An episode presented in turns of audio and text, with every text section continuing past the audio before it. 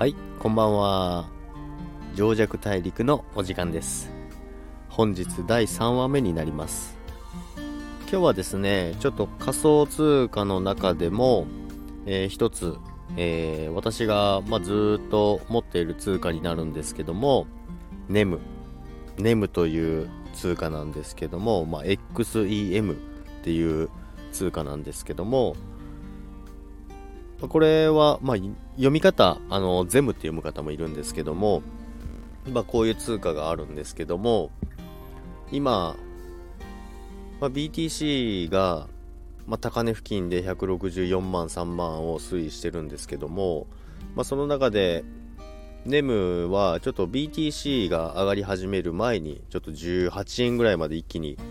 上がったんですけども、まあ、まずそもそも、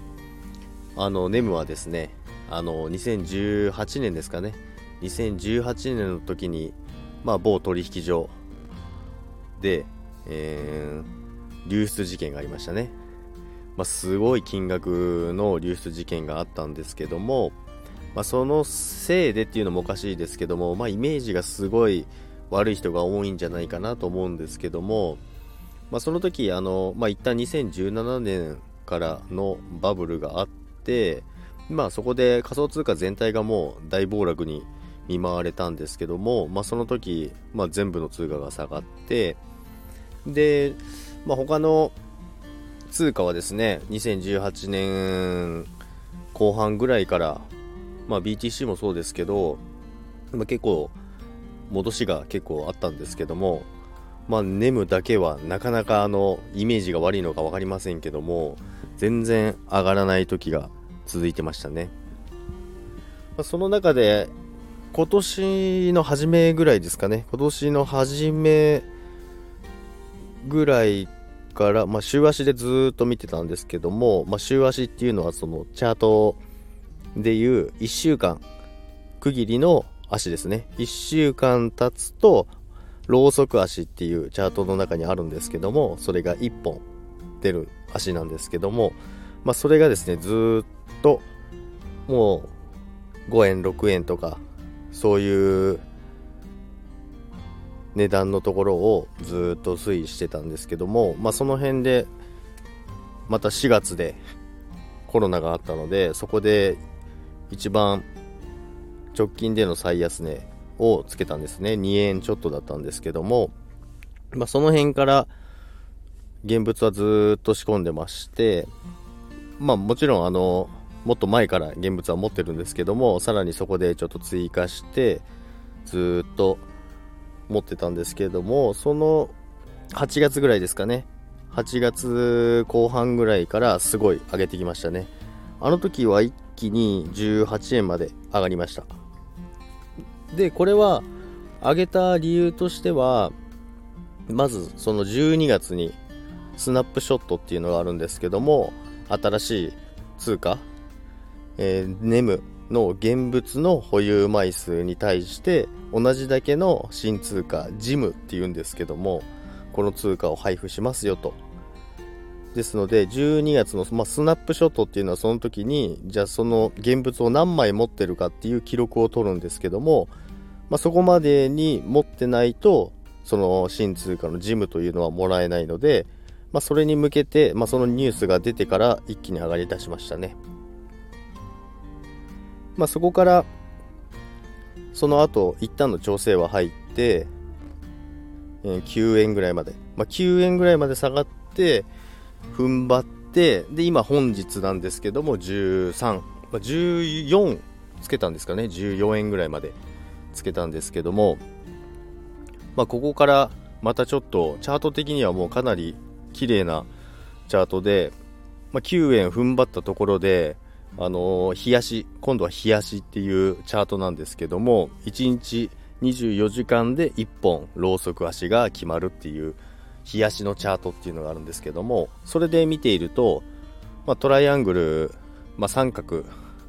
三角、まあ、これちょっと音声だけじゃ説明しづらいんですけどもちょっと分かりやすいチャートでしたので、まあ、9円でもまた仕込んでそこから今上抜けっていうんですけどもその三角の中に収まってたものが上抜け、えー、上頭押さえられてるんですけどもそこを上抜けたことによって今また上昇してます。で一旦またこれで上昇に転じるとは思うんですけどもまあなぜかあれですね。まあ、レバジレバレッジの方なんですけどね。レバレッジの方での取引では13円。13.5ぐらいで一旦私利確しましてその後今ショート入ってるんですけども、まあ、ちょっとマイナスになってますね、まあ、これ以上14.5以上いくんであれば利確利確じゃないや。あの損切りですね。損切りしようかなと思ってるんですけども、まあ、もちろんあの現物は別ですよ。現物は別なんですけどもレバレッジの方では今ショート入ってる最中なんですけども、まあもちろん担がれてます。担がれてるっていうのはあのマイナスを被ってます。で、この後、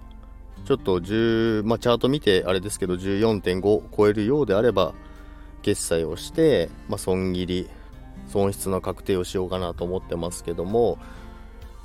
結構あの取引量の金額も増えてきてるんですね。さっき調べたんですけど、ちょっと正確な数字かわかんないですけど、1位はもちろんあのビットコインなんですけども、で、2位がイーサリアムっていう通貨です。で、なんとここでネムが第3位に入ってきてまして、8300億円ぐらいの取引量になってるんですね。これかなり増えてますんで、やはりその12月の新通貨に対しての皆さんの期待が現れてるのかなとは思うんですけども、まあ、その取引量の数字が本当に合ってるかどうかがちょっと心配なんですけども、まあ、いろいろ調べたら結構いろんなとこでもちゃんとしっかり同じような数字が出てたので、そんなにズレはないかなと思うんですけども、まあ、やはりあれですね、他のその新しい通貨、ジムなんですけど、その付与があのされるかどうかのあの取引所ですね。取引所によってするかしないかがちょっと分かれてきますのでそれによってもやはりその流動性も変わってきますので、まあ、どこの取引所でも全部扱います付与しますってなれば全然もっとあの流動性が上がって皆さんの買いも進んでもっと上がるとは思うんですけどまだそこまでのあれは見れないのでちょっと様子見ながら、えー、チャートを見ながらやってるんですけどもまあ多分でも12月のそのスナップショットっていうのが終わったら一旦はやっぱり売られてしまうと思うのでそこはちょっと気をつけないとですね。その12月、まあ、このまんまその12月の新しい通貨付与に向けてみんなが一気に買ってどんどんどんどん値上がりしてで喜んでいるとそのスナップショット終わった瞬間に売りが入るっていう感じになりかねませんのでそこは注意しながら私もやっていきたいなと思っています。で今回はあのネムのことについてお話ししましたけども、まあ、個人的にはその、まあ、将来性も結構あの有望だと思いますのであの昔からずっとあの持ってるんですけども他にもたくさん通貨ありますよね、まあ、リップルとかもありますけども、まあ、リップルも結構27円とかつけてきましたので、ま、もちろんリップルも持ってます。まあ、リップルだけじゃなくて他にもちょっといろいろな通貨触ってて、あの、本当に、何て言うんですかね、なんだこのコインっていうようなやつも持ってるのもありますので、まあ、その辺もおいおい順番に話していけたらなと思います。もし皆さん、あの、通貨他にも持ってるよ、こんなん持ってるよとかいうのあれば、いろいろ情報を教えていただきたいなと思います。コメントでもレターでもいいんですけども、教えていただけたら嬉しいです。で、その通貨についてお話ししたり、コラボできたら楽しいかなと思いますので、皆さんよろしくお願いします。ということで、今日は仮想通貨の中でもネムについてっていうお話でした。で、まあ、年末に向けてやはりまあ、上昇には多分行くと思いますので、新しい通貨を目的に、あの、購入をするのもいいと思いますし、その値上がりの値幅の利益で、えー、利確するっていうのもありですし、まあ、いろんなパターンがあると思いますけども、まあ、仮想通貨全体にとしても、えー、2021年の年末に向けてはもうかなりの値上がりがすると私は思っていますのでこれからもずっとこの配信を続けていって皆さんと情報共有できたらなと思いますのでよろしくお願いします。それでは本日の情弱大陸の放送を終わりにしたいと思います。皆さん聞いていただきありがとうございました。それではさよなら。